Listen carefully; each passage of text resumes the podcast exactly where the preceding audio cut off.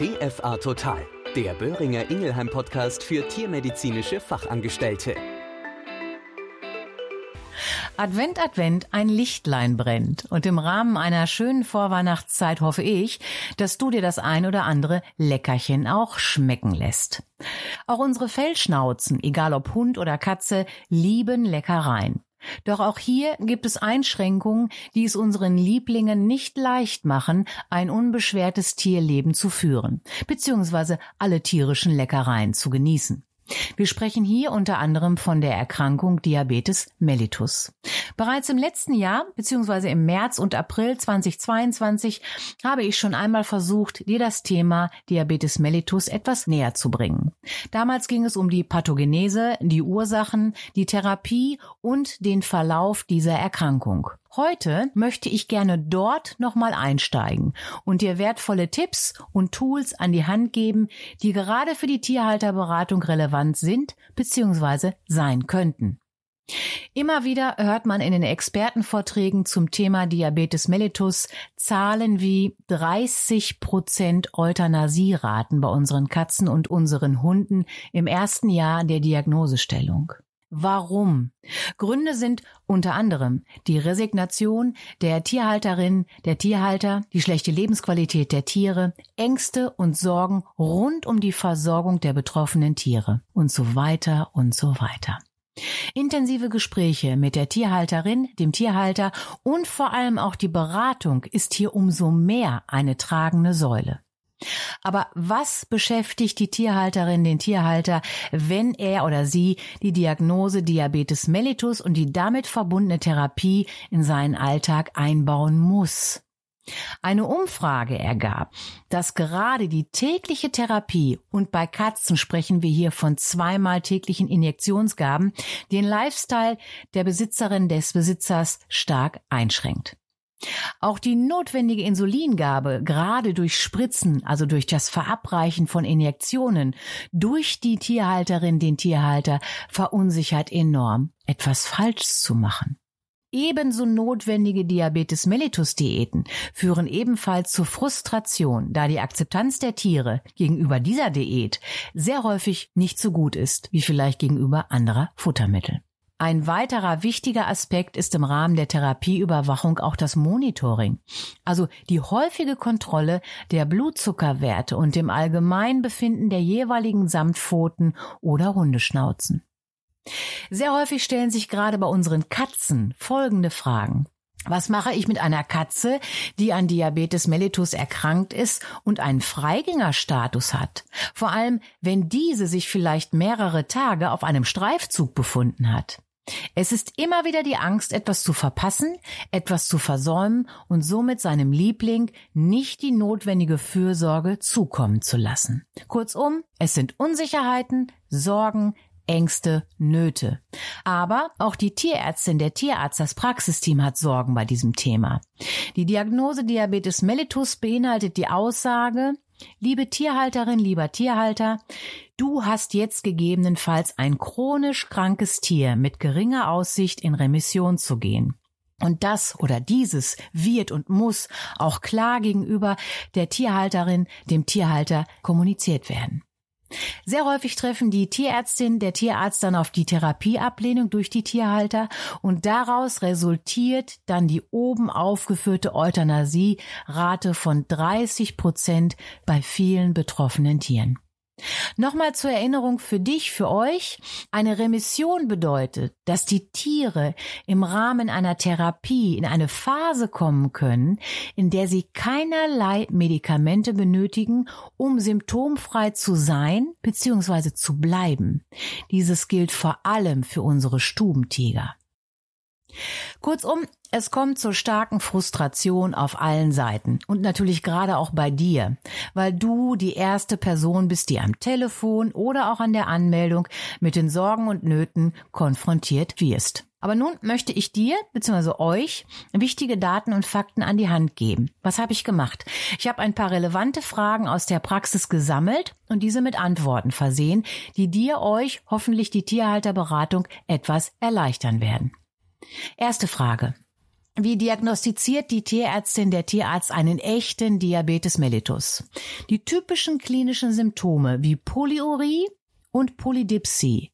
Das ist einmal ein erhöhter Urinabsatz und eine erhöhte Wasseraufnahme und ein damit verbundener Gewichtsverlust werden durch eine Urinanalyse und eine Blutuntersuchung untermauert bzw. gesichert. Die Tierhalterin, der Tierhalter kann dazu eine Urinprobe seines Tieres von daheim mit in die Praxis in die Klinik zur Untersuchung auf Glucose mitbringen. Ebenfalls wird auch der Fructosaminwert im Blutserum gemessen. Die behandelte Tierärztin, der behandelte Tierarzt wird die Tierhalterin, den Tierhalter eingehend zu den Untersuchungsergebnissen beraten und aufklären. Nächste Frage. Was sind Risikofaktoren für Diabetes mellitus? Die sogenannte Fettleibigkeit, Adipositas, steht im direkten Zusammenhang mit einer Insulinresistenz bei Katzen und übrigens auch beim Menschen. Man nennt diese Form des Diabetes mellitus den Typ 2, also den Diabetes mellitus Typ 2. Auch das Geschlecht ist ausschlaggebend, denn 60 bis 70 Prozent der diabetischen Katzen sind kastrierte Kater. Der Anteil betroffener Katzen im Alter von sieben bis zehn Jahren liegt bei 20 bis 30 Prozent und 55 bis 65 Prozent sind im Schnitt älter als zehn Jahre. Auch Einflussfaktoren wie die Rasse und die Genetik, zum Beispiel unter anderem die britisch Kurzhaar oder Burmesen, können eine Rolle spielen. Vor allem aber Begleiterkrankungen wie zum Beispiel Bauchspeicheldrüsenerkrankungen, Schilddrüsenüberfunktionen, die chronische Nierenerkrankung, Tumorerkrankungen, Akromegalie und der Hyperadrenokortizismus, wie aber auch Infektionen und dauerhafte Cortisongaben können die Entstehung dieser Erkrankung maßgeblich beeinflussen. Nächste Frage. Wie lässt sich der Blutzucker am besten messen? Sehr gut kann man an den Ohrvenen oder dem Fußballen eine Blutprobe entnehmen. Hierzu habe ich dir einen Link bzw. ein Video auf YouTube herausgesucht. Unter Blutgewinnung bei Hund und Katze von Dr. Medved Zeugswetter von der VetMed Uni Vienna, also aus Wien, findest du eine tolle Anleitung direkt vom Experten. Weiterhin kannst du dir auch unter www.katze-mit-diabetes.de noch wertvolle Tipps und Hinweise holen. Nächste Frage. Wie groß ist die Chance, dass ein Patient in Remission geht? Was die Remission beinhaltet, habe ich dir eben bereits kurz erläutert. Und ganz wichtig zu wissen ist, eine Remission ist nicht bei allen Katzen möglich. Zu den wichtigsten Einflussfaktoren gehören die frühzeitige Einleitung einer Diät und Insulintherapie. Dann ebenso ein gut eingestellter Blutzuckerwert. Eine Remission kann bei den Katzen gegebenenfalls erreicht werden, die infolge von Medikamentengaben wie zum Beispiel Cortisongaben einen Diabetes mellitus entwickelt haben. Die Remission kann Monate und selten mehr als ein Jahr nach Beginn der Therapie eintreten. Ein Diabetes kann auch nur vorübergehend sein, wenn er durch eine akute Bauchspeicheldrüsenentzündung verursacht wird. Nächste Frage. Welche Patienten erreichen am ehesten eine Remission? Für dich einfach mal in Stichpunkten aufgeführt. Es sind die Patienten, die eine kürzere Krankheitsdauer aufweisen und haben, eine rasche Blutzuckerkontrolle erreichen, einen niedrigeren Blutzuckerwert bei der Diagnose haben, die keine diabetische Neuropathie, das ist eine Nervenschädigung, das ist der sogenannte plantigrade Gang, und die keine Begleiterkrankungen haben, mit Ausnahme einer Bauchspeicheldrüsenentzündung. Nächste Frage. Was ist wichtig zu betonen? Leider werden mindestens 25 Prozent der Katzen, die eine Remission erreichen, anschließend wieder therapiebedürftig. Merke dir bitte, einmal Diabetiker, immer Diabetiker, immer gefährdet. Die Häufigkeit der routinemäßigen tierärztlichen Nachkontrollen und Besuche und auch Tests hängt von der jeweiligen Katze und der Situation ab. Was muss beachtet werden, wenn auf ein anderes Insulin umgestellt werden muss? Hier ist mir wichtig zu betonen, die Beratung und die Entscheidung obliegt einzig und allein der behandelnden Tierärztin, dem behandelnden Tierarzt. Wenn diese Entscheidung getroffen wurde, ist es wichtig zu wissen, dass keine Auswaschphase erforderlich ist. Als Auswaschphase bezeichnet man die Zeitspanne, in der das Tier keine Arzneimittel erhält, damit die bisher eingenommenen Arzneimittel vollständig aus dem Organismus eliminiert werden.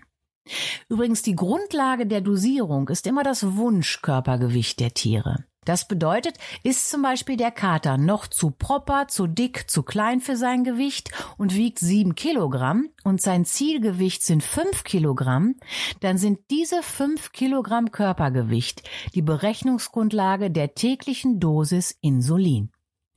Weitere zu berücksichtigende Faktoren für den Tierhalter können sein, es muss ein Verständnis entstehen für die notwendige Behandlung, die Verabreichung der Dosis, der häuslichen Überwachung der Tiere und wann ein sofortiger Anruf erforderlich ist, wenn sich die Klinik der Tiere verändert.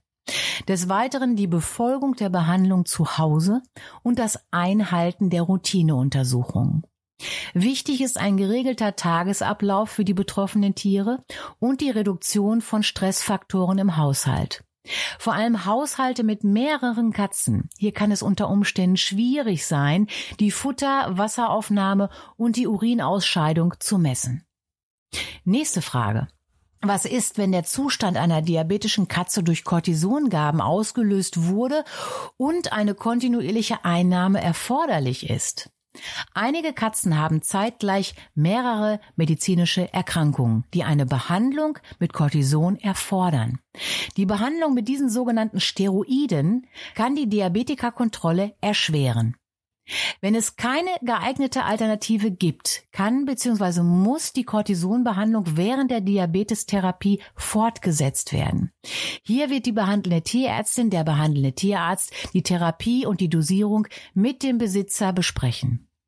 Was tun, wenn der Diabetiker nicht bereit ist, die empfohlene Diät zu sich zu nehmen? Eine Alternative wäre gegebenenfalls Kittenfutter. Kittenfutter hat im Vergleich zur Erwachsenennahrung einen höheren Proteingehalt und weniger Kohlenhydrate. Dann sollte gegebenenfalls ausschließlich oder überwiegend Dosenfutter in Betracht gezogen werden, weil auch hier in der Regel ein höherer Proteingehalt und weniger Kohlenhydrate aufgewiesen werden. Bei sehr wählerischen Essern, also bei sehr wählerischen Fressern, muss man ja fast sagen, muss herausgefunden werden, warum die Fellschnauzen wählerisch sind und dann versuchen, eine geeignete, ausgewogene Ernährung zu finden. Hier immer meine Empfehlung an euch oder für euch, haltet immer Rücksprache mit den Experten der Futtermittelhersteller. Nächste Frage. Was ist, wenn eine Injektion, eine Insulininjektion vergessen wurde? Das Auslassen einer Injektion ist nicht gefährlich, wenn es nicht häufig vorkommt, aber es wird nicht empfohlen. Bei Unsicherheiten bitte immer Rücksprache mit der behandelnden Tierärztin, dem behandelnden Tierarzt. Nächste Frage. Was ist, wenn ich die Injektion nicht zum richtigen Zeitpunkt verabreichen kann? Wenn die Injektion nicht innerhalb von zwei Stunden nach der regulären Zeit verabreicht werden kann, ist es einmalig in Ordnung, diese Dosis auszulassen, vorausgesetzt, dass dies nicht häufig vorkommt. Auch hier gilt bei Unsicherheiten immer Rücksprache mit der behandelnden Tierärztin, dem behandelnden Tierarzt. Nächste Frage. Was ist, wenn nicht sicher ist, ob die gesamte Injektion verabreicht wurde? Wenn dieses nicht sicher auszuschließen ist, ist es besser, eine Injektion auszulassen, als mehr zu geben, was eine versehentliche Überdosierung und damit eine Unterzuckerung, eine sogenannte Hypoglykämie zur Folge hätte. Auch hier gilt bei Unsicherheiten bitte immer umgehend Rücksprache mit der behandelnden Tierärztin, dem behandelnden Tierarzt. Nächste Frage. Was ist, wenn zu viel Insulin gespritzt wurde? Wichtig ist hier auf Anzeichen einer Unterzuckerung, einer sogenannten Hypoglykämie zu achten. Diese kennzeichnet sich durch extreme Lethargie, es ist Schwäche oder Energielosigkeit, Muskelzuckung oder Zittern, Appetitlosigkeit oder ungewöhnliches Verhalten. Auf jeden Fall sollte über den Tag verteilt ausreichend Futter angeboten werden, um der Unterzuckerung entgegenzusteuern. Und zusätzlich sollte Rücksprache mit der behandelnden Tierärztin, dem behandelnden Tierarzt gehalten werden. Der Tierarzt selbst wird die Überwachung der Patienten in einer Klinik in Betracht ziehen, wenn das Tier nicht über mindestens acht Stunden zu Hause beobachtet werden kann. Nächste Frage. Was geschieht, wenn der Diabetes nicht behandelt wird? Die meisten Katzen benötigen eine Diät und eine Therapie, die derzeit in der Regel meist aus Insulingaben besteht, um den Diabetes mellitus richtig zu behandeln und einer Hyperglykämie, also einen zu hohen Blutzuckerwert, entgegenzusteuern. Wenn der Diabetes unbehandelt bleibt, können vermehrt Anzeichen und Symptome, einige sind oben bereits genannt, auftreten, die auch zu Schmerzen, zu Nervenschädigungen, Muskelschwäche, anderen Krankheiten oder sogar zum Tod führen können. Einige dieser Anzeichen und Symptome sind Gewichtsverlust, eine vermehrte Wasseraufnahme, Trinken an ungewöhnlichen Orten, vermehrtes Betteln um Nahrung, eine verminderte Fähigkeit zu springen aufgrund der Nervenschädigung und diese Tiere gehen dann auf den Fersen statt auf den Zehen. Das ist der sogenannte plantigrade Gang bei der Katze. Die Tiere sind lethargisch, also schwach und der Urin ist klebrig und schwer zu reinigen. Und man beobachtet ein häufigeres Urinieren oder Urinieren außerhalb der Katzentoilette. Nächste Frage, und die wird sicherlich häufig gestellt. Kann man in den Urlaub fahren und die Katze alleine lassen? Leider nein. Eine Katze, die mit Diabetes behandelt wird, muss überwacht werden. Ein zuverlässiger Tiersitter, eine zuverlässige Tiersitterin oder eine Tierpension, der bzw. die in der Lage ist bzw. sind, den Blutzucker zu überwachen und Injektionen zu verabreichen, ist zwingend erforderlich. Die Katze darf keine aufeinanderfolgenden Behandlungstage versäumen. Wie wirkt sich Diabetes auf die Lebenserwartung einer Katze aus? Viele diabetische Katzen leben ein glückliches und normales Leben. Die Lebenserwartung einer Katze hängt von der Stabilität der Blutzuckereinstellung und der Behandlung der Begleiterkrankung ab. Jede Katze ist anders und die Tierärztin, der Tierarzt wird gemeinsam mit dem Tierhalter, der Tierhalterin einen individuellen Gesundheitsplan für die Katze erstellen. Nächste Frage. Gibt es andere Behandlungsmöglichkeiten als Insulin bzw. können orale Blutzucker senkende Mittel anstelle von Insulin verwendet werden? Wir haben jetzt festgehalten, dass aktuell die Erkrankung Diabetes mellitus und gerade im Bereich der Katzen in den meisten Fällen eine zweimal tägliche Insulingabe erfordert. Die Therapie und das Monitoring sind sehr komplex und immer mit bestimmten Risiken verbunden.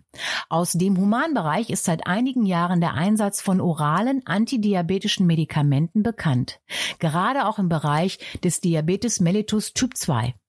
Eine aktuelle veterinärmedizinische Studie untersuchte die Anwendung von sogenannten Natrium-Glucose-Co-Transporter-2-Inhibitoren, kurz SGLT2-Inhibitoren genannt, bei unseren diabetischen Katzen. Diese SGLT2-Inhibitoren führen zu einer erhöhten Glukoseausscheidung über den Urin und senken damit die Blutzuckerwerte. Sie verringern die Glukosetoxizität im Körper und führen dadurch auch zu einer besseren Funktion der Beta-Zellen der Bauchspeicheldrüse. Vor allem wurde in dieser Studie nachgewiesen, dass eine einmalige orale Gabe bei Katzen mit dem Diabetes mellitus Typ 2 zu einer verbesserten Klinik und einer besseren Lebensqualität führen kann, ohne die Notwendigkeit einer Injektionstherapie. Kurzum, die Zukunft ist süß. Und das ist nur ein Ausblick auf eine befreiend einfache Therapie. Damit bin ich mal wieder am Ende des letzten Podcasts für das Jahr 2023 angelangt. Bevor ich dich jetzt in den Jahresendspurt entlasse, möchte ich und im Namen der Firma Böhringer Ingelheim Medica einfach einmal Danke sagen. Danke für das großartige und positive Feedback zu diesem Podcast und auch zu unseren kostenlosen TFA Total Webinaren nur für dich, euch TFAs. Dankeschön. Denn ganz ehrlich, ohne dich, ohne euch würde das Ganze keinen Spaß machen. Denn ihr TFAs liegt der Böhringer Ingelheim Vetmedica und natürlich mir sehr am Herzen. Die, die täglich durch den Einsatz am Tier und durch den Dialog mit der Tierhalterin, mit dem Tierhalter aktiven Tierschutz betreibt. Für unsere Vierbeiner, ob groß oder klein.